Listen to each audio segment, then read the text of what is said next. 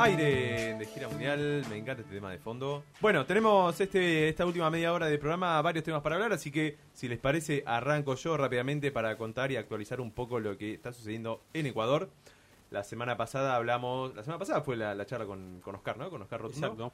que está en Spotify, la, la pueden eh, ir a, a revisar, escuchar con toda la actualidad de- del miércoles pasado. Compartir. Lo pueden compartir, recomendar, eh, mandar cafecito, no es por Spotify, pero lo pueden hacer igual. Eh, donde hablamos un poco, un poco de lo que pasó justo el miércoles pasado, literalmente, que fue el día en el cual eh, el presidente Guillermo Lazo decretó lo que se conoce como la muerte cruzada, es decir, el cierre de la Asamblea Nacional y eh, también el llamado a elecciones legislativas y también ejecutivas, es decir, puso eh, en juego su cargo. ¿Bien?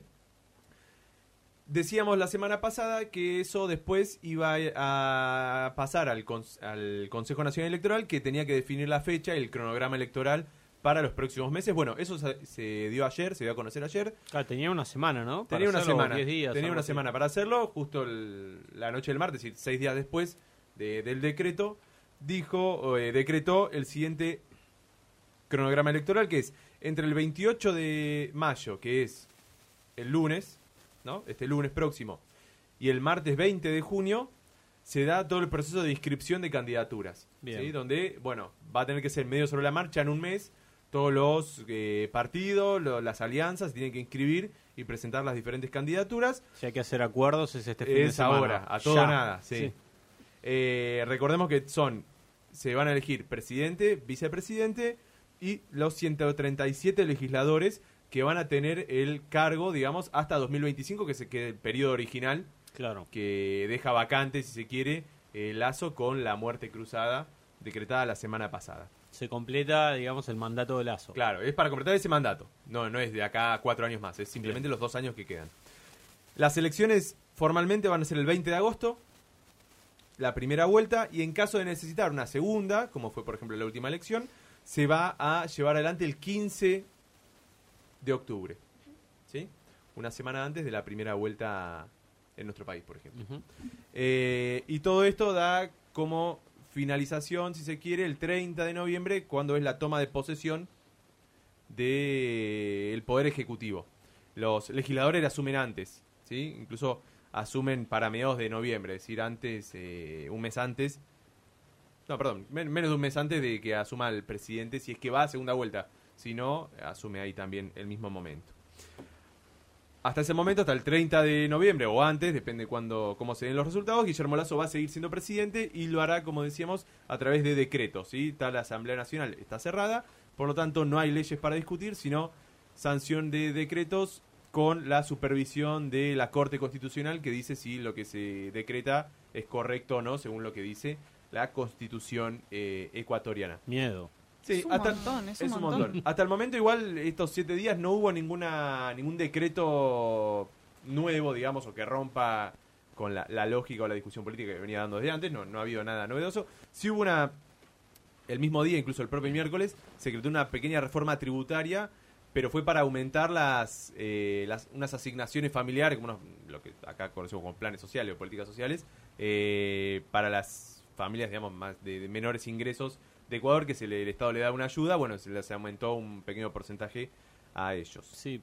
Quería, eh, pero la Corte fue de las de los primeros que se- de las primeras instituciones que se pronunció, ¿no? Cuando eh, anuncia la- el mecanismo de muerte cruzada salió a decir esto es válido. constitucional. Sí, sí. Sí, de hecho, muchos partidos de oposición salieron a decir que eso no, no estaba bien, qué sé yo, porque eh, el argumento fue la conmoción política. Diciendo que eso no era así, pero bueno, la, Corte lo, lo validó y dijo que eso era totalmente legal y se podía utilizar. Quería brevemente hacer un- algunos comentarios sobre la danza de nombres que se empezaron a dar estos, estos días. Sobre todo entre ayer y hoy empezaron a aparecer un montón de nombres de posibles candidatos que eh, están empezando a hacer, eh, si se quiere, una suerte de campaña en redes sobre todo. eh, que bueno, después veremos y seguiremos eh, el caso a ver quiénes finalmente son los que los que quedan dentro de, de las fórmulas.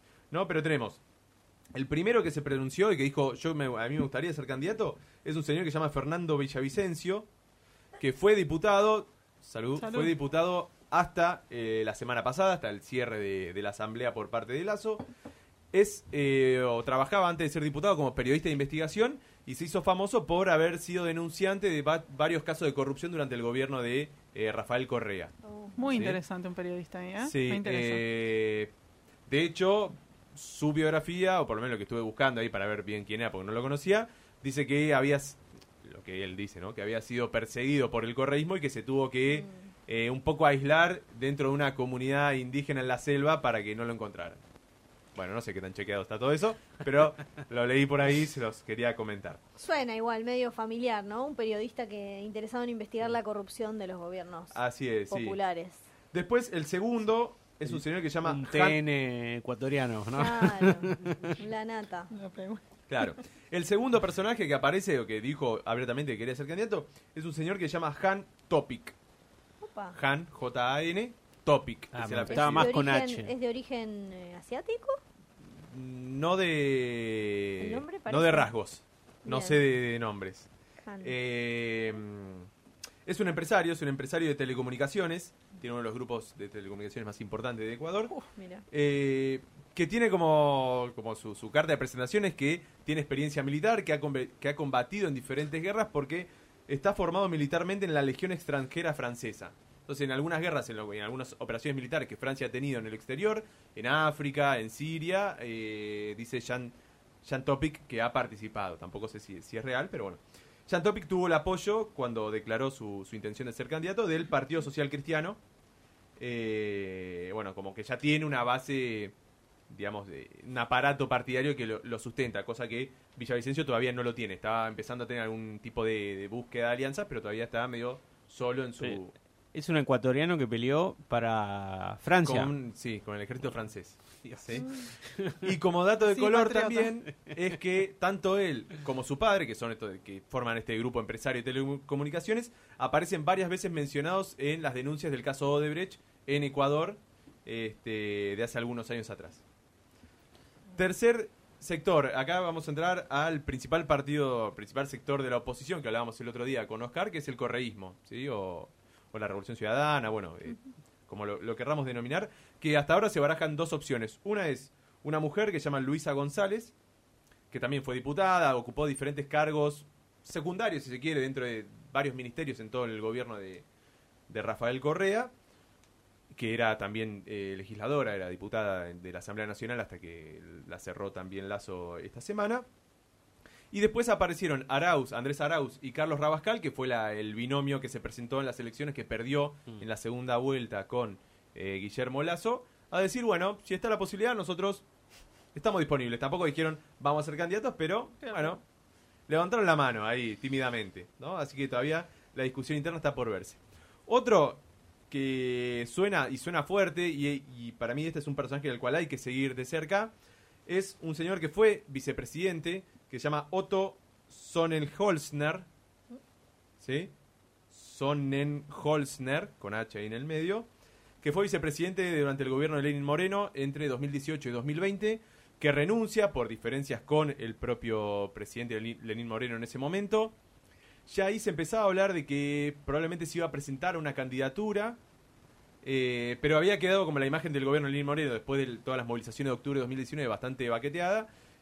El tipo se fue, se fue a hacer una maestría a la Harvard Kennedy School en, una maestría en, en economía, finanza y no sé, un nombre así medio pomposo. Eh, terminó, se recibió, de hecho, el, porque estuve viviendo el lunes 28, le entregan el diploma y de ahí vuelve a Ecuador a empezar a tratar de armar su campaña para las elecciones presidenciales. Y tiene bancada de muchos de los eh, partidos que incluso hoy, por ejemplo, por lo menos este último tiempo, estaban con el presidente Lazo. Así que me parece que va a ser un personaje al cual hay que prestarle atención.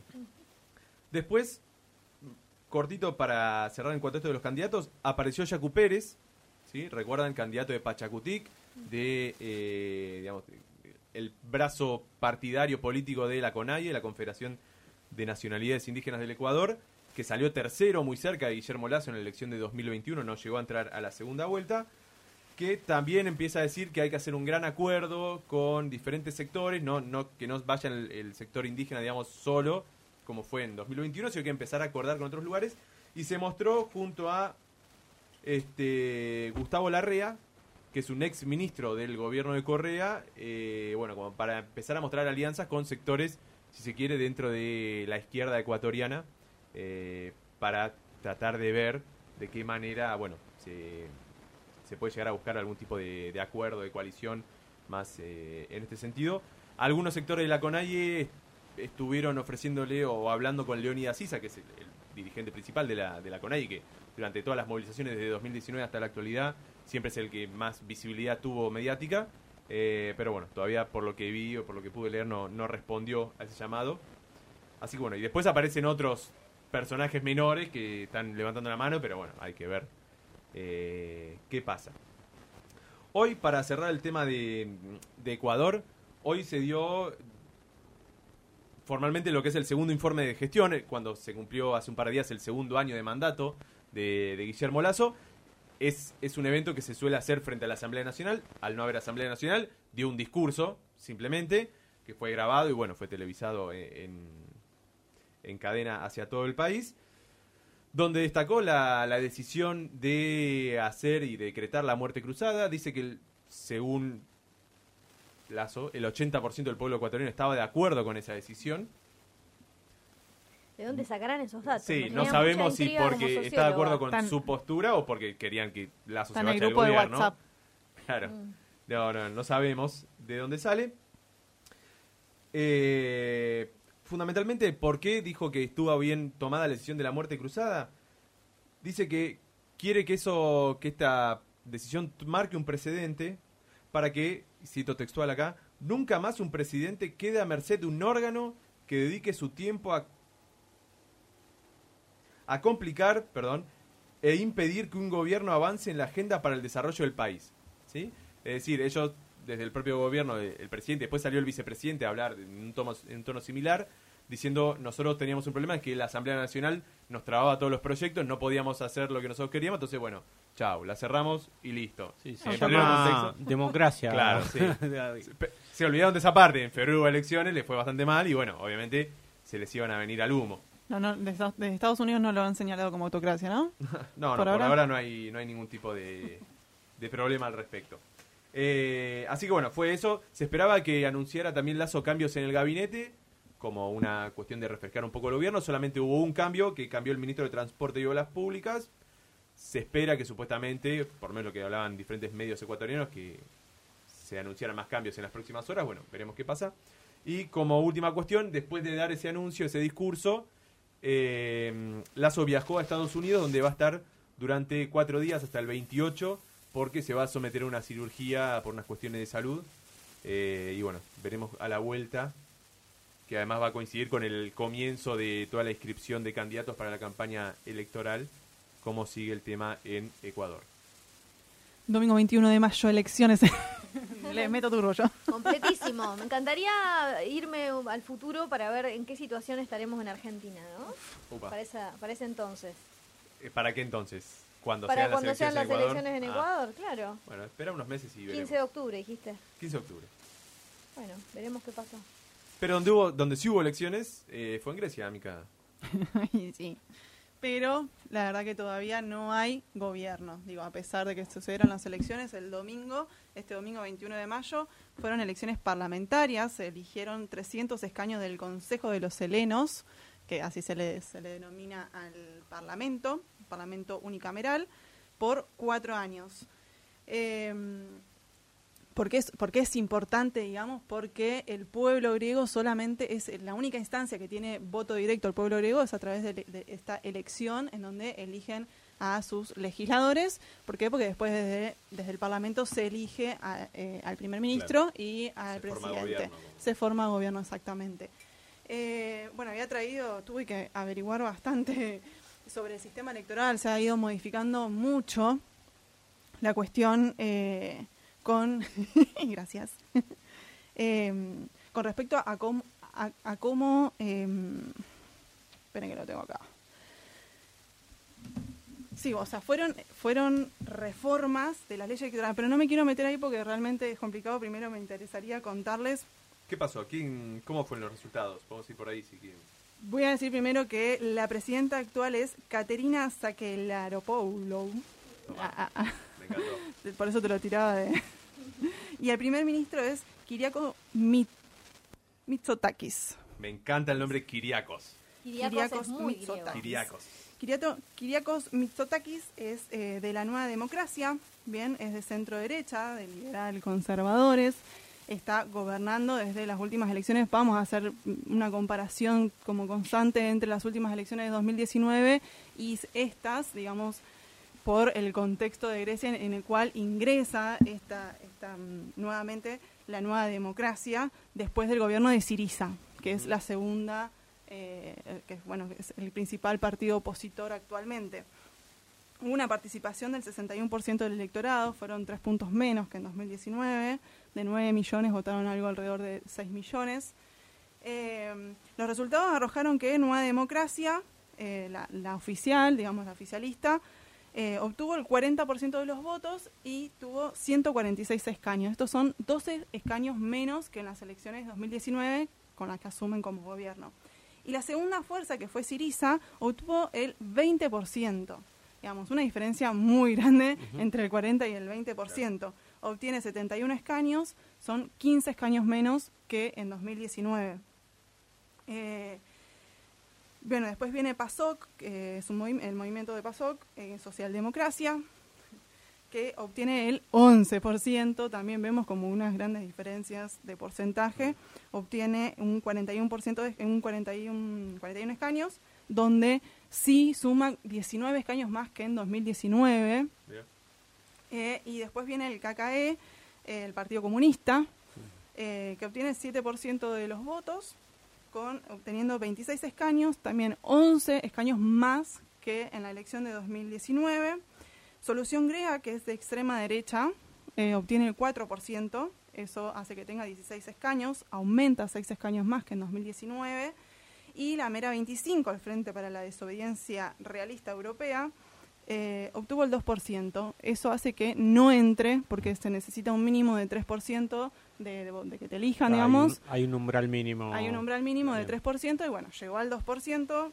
eh, la extrema derecha llegó rascando, digamos, con un 4%. Pero bueno, La, el, el M25 este es el de...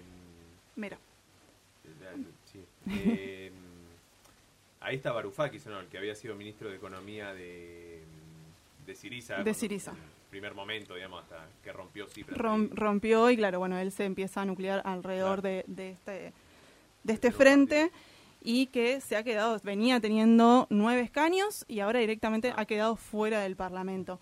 Entonces, Mica, para pasar un poco en limpio, Mitsot, eh, Mitsotakis, ¿no? Mitsotakis Kiriakos le podemos Ah, decir que...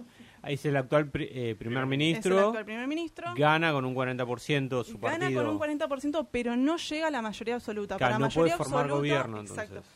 Por esta serie de, de- después, última de la semana que viene, porque vamos a seguir actualizando Mm. esta información, puedo explicar bien cómo es el sistema electoral, de que, que ha sufrido modificaciones y por qué en esta instancia, por ejemplo, en esta primera vuelta, se necesitan 151 escaños para tener mayoría absoluta y poder gobernar en solitario. Ciento. Claro. 51. ¿Y 150, cuántos? ¿Y cuántos? 146. Claro. es decir, Ahí- ahí necesitan nomás. un, entre un 45 y un 50% de los votos. Bien. Pero ¿qué pasa? Bueno, en esta instancia, que es la que estamos ahora, en donde nadie obtuvo mayoría absoluta, ¿qué hace la presidenta? Llama al partido que obtuvo más votos y le dice, bueno, forma coalición. Claro. Si, si el primer, en este caso, Nueva Democracia, no, no forma coalición, bueno, llama a Siriza, que es la segunda, el segundo partido más votado, y le dice, bueno, vos forma coalición. Si Siriza no va, le dice al tercero, y así hasta votar, creo que es hasta el, hasta el tercero, agotando las instancias, si no se llega a ninguna coalición, se llama nuevamente a elecciones Claro. que este es el escenario más probable en donde no se, no se realice ninguna coalición. Traje también las internas de por qué no se llegaría a ninguna coalición, pero bueno, eh, eh, como que el panorama hasta el momento es que no se vaya a ninguna, a ninguna Coalición, coalición de gobierno. y sobre todo porque a Nueva Democracia lo que más le conviene es ir a una segunda instancia, porque en la segunda instancia, que sería a fines de junio, principios de julio, ahí cambia el sistema electoral. Ahí no importa, no necesitas tener eh, el- el- entre el 45 y el 50%, eh, no, o sea, no necesitas llegar a los 151 escaños, o Bien. mejor dicho, ya solo con llegar a ser el partido más votado, te dan eh, escaños, eh, primas de escaños, ¿bien? Bien, te, por- mirá. por- te, dan- te premian, te premian Claro. con más escaños. O sea, ahora quedó, por lo que decís, a Cerca. cinco, cinco A cuatro. escaños, a cuatro.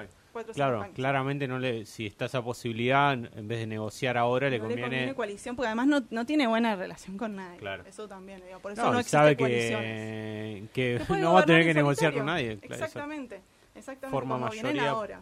con los propios. Exactamente, como vienen ahora. Entonces, bueno, y ahí bueno, surgen todas las especulaciones que han estado surgiendo en estos días respecto a las coaliciones y bueno, en, est- en estas reformas electorales que han tenido desde eh, 2016. Eh, quería, ya, resumo muy brevemente la- los debates más... eh, Reformas que se dieron, perdón, se dieron en 2016 con el gobierno de Siriza. sí, ¿no? y Eso ahora también. nuevamente con el gobierno de Claro. Mitsotakis lo volvió a modificar. Ah, mira, O lo, lo- lo cuento muy breve, si no, hasta el 2016 la, la forma de, de, de llevar adelante la, la- la- jornada electoral Hmm. era que, bueno, el partido más votado, además de los escaños que les correspondía por el porcentaje, le daban 50 escaños más. Los beneficiaban con 50 escaños más y por ende, claro, siempre vas a llegar Claro. a tener la mayoría absoluta para formar en solitario. Lo que hace Siriza en 2016 con Cipras, que es- también está hoy como candidato, eh, que era en ese momento primer ministro, cambia esa reforma, o sea, hace una reforma y entre otras, eh, entre otros cambios que hizo, dice, bueno, se terminó la prima de 50 escaños, eh, bueno, ahora tienen que llegar eh, a, a la mayoría absoluta, que en realidad nunca se llega, por lo tanto, Tenés que tiene que llegar sí o sí a coalición. ¿Por qué habrá hecho eso igual? Me intriga. ¿Por una vocación democrática o Ah, no lo sien- sé. Que viva la estando en el poder? O sea, lo valoro, ¿no? Pero me, me intriga muchísimo de por qué habrá ido. En un contexto, eso. digamos, donde... La cuna de la democracia. Bueno, Sí, bueno, pero una vez que tenés el poder, este, hay cosas que... con el contexto, digamos, donde está, que se estaba gobernando, ¿no? En, Siriza, en Grecia, digamos, un, un Siriza que entró después de un- una gran crisis. Sí, sí, estaba Eh, presionado de por las calles, ¿no? De, de hacer ciertas reformas. Eh, no, no, eh, del- desde el FMI, digamos, eso, de- desde ahí más que nada estaba presionado. No sé si específico en, en esta reforma. Eh, pero ¿qué pasa? En Grecia, esta reforma, digamos, las reformas electorales, se hace la reforma, pero no se puede aplicar en la primera elección. Esta es la primera elección que sucede, Claro. em, que sucede después de esta reforma. Por eso es que esta primera elección se hace por... em, con, no, perdón, justamente como no se puede aplicar en esta primera elección, se hace con eh, la ley... Anterior.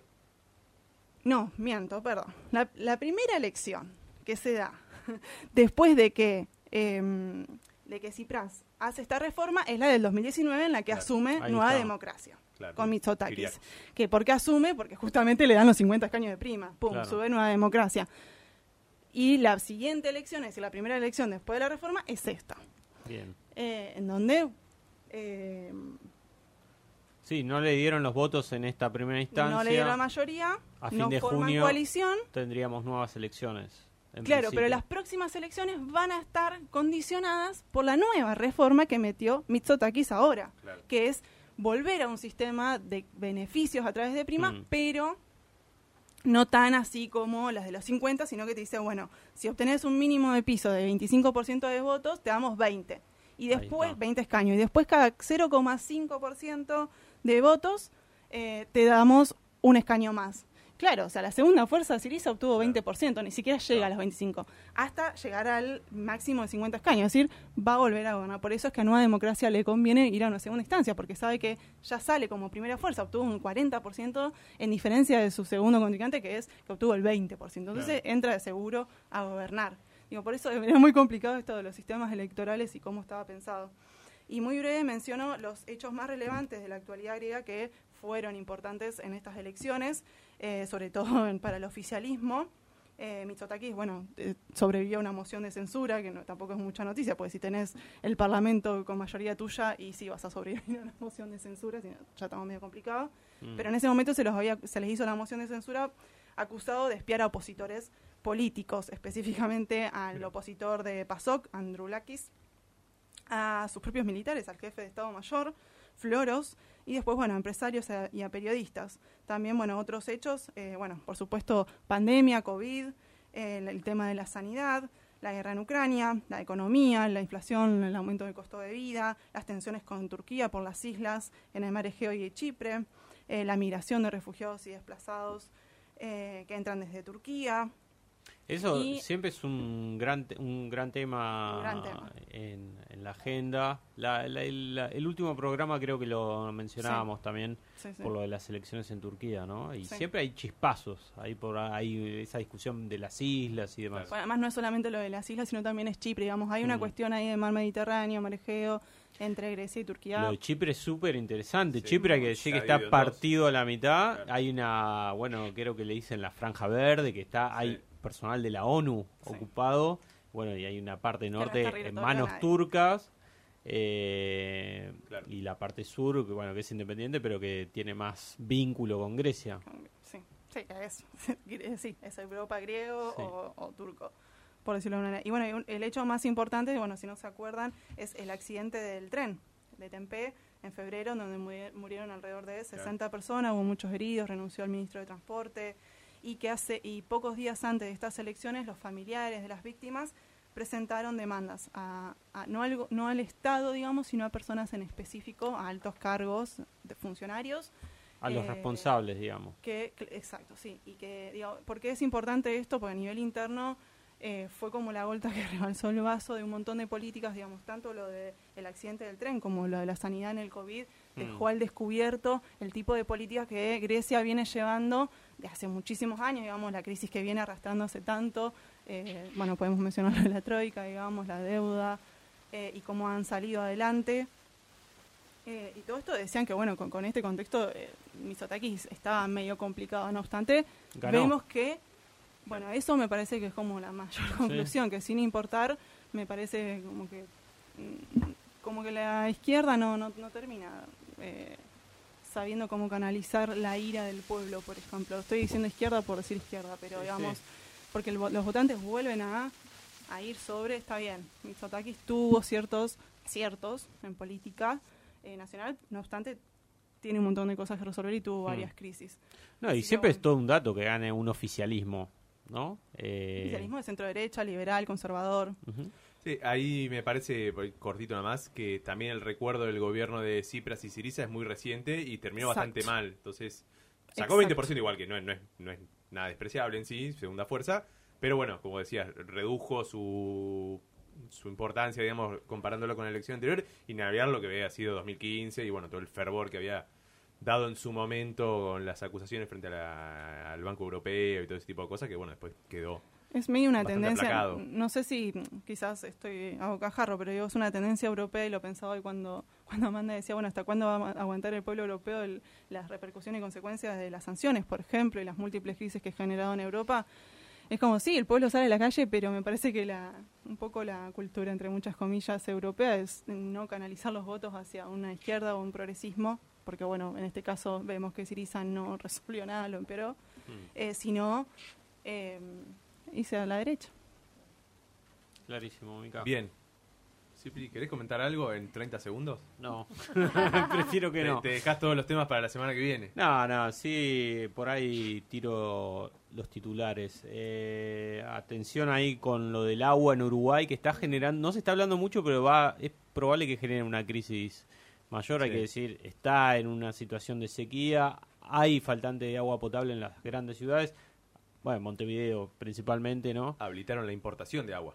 habilitaron la importación de Con agua y se está cuestionando no esto de que la poca agua que hay potable eh, está yendo a lo que ellos llaman los bosques va a lo que se prono- eh, promocionaba como los bosques que en realidad son Es eucaliptus el monocultivo forestal. eh, para las plantas de celulosa bueno esto está generando bastante ruido en, un- en, en Uruguay Eh, no y después lo de Perú sí Eh, Dina Boluarte está citada a declarar por las 60 muertes en las protestas, presuntos delitos de genocidio, homicidio calificado y lesiones graves. Eh, y bueno, ahí mencionaba, lo podemos charlar si quieren la semana que viene, el- los idas y vueltas eh, con López Obrador, ¿sí? que la está cuestionando, no quiere entregarle el mando porque no la considera una Claro. presidenta legítima. Lo que pasó es que Boric sí dice eh, que le corresponde, Eh, bueno, y ahí Evo Morales salió con los tapones de punta. Busquen el tweet que, nada, es bastante, Sí, sí. bastante Pi- interesante. Picante. Me gustó, me gustó. Interesante Eh, para con- analizar el, el rol de AMLO, en un, am- un AMLO Sí. saliente en la región. Sí, y ahí eh, Evo pinchando un poco a, a Tobogán Boric eh, con a- a- citando a Allende, ¿no? Diciendo Claro. eh, la CIA tuvo mucho que ver con lo que le pasó, a- va, tuvo todo que ver con, Con la historia y- de tu país. con la historia de tu país y vos le estás dando el visto bueno a una presidenta que, entre otras cosas, le está abriendo las puertas a tropas estadounidenses. Ahora, sí, ent- entran Claro. la semana que viene, el pri- del 1 de junio al 31 de diciembre, van a entrar para entrenar a las Fuerzas Armadas y a la policía en todo el territorio peruano. ¿Y es la policía? O sea, ¿qué? No, no, yo estoy indignada. Pero bueno, ahí... Bueno, lo, lo desarrollamos más la semana que viene, entonces vamos a hacer un, Dale. un rato. Encantado. Así que tenés tarea para la semana que viene, preparar más en detalle. Ah, tarea.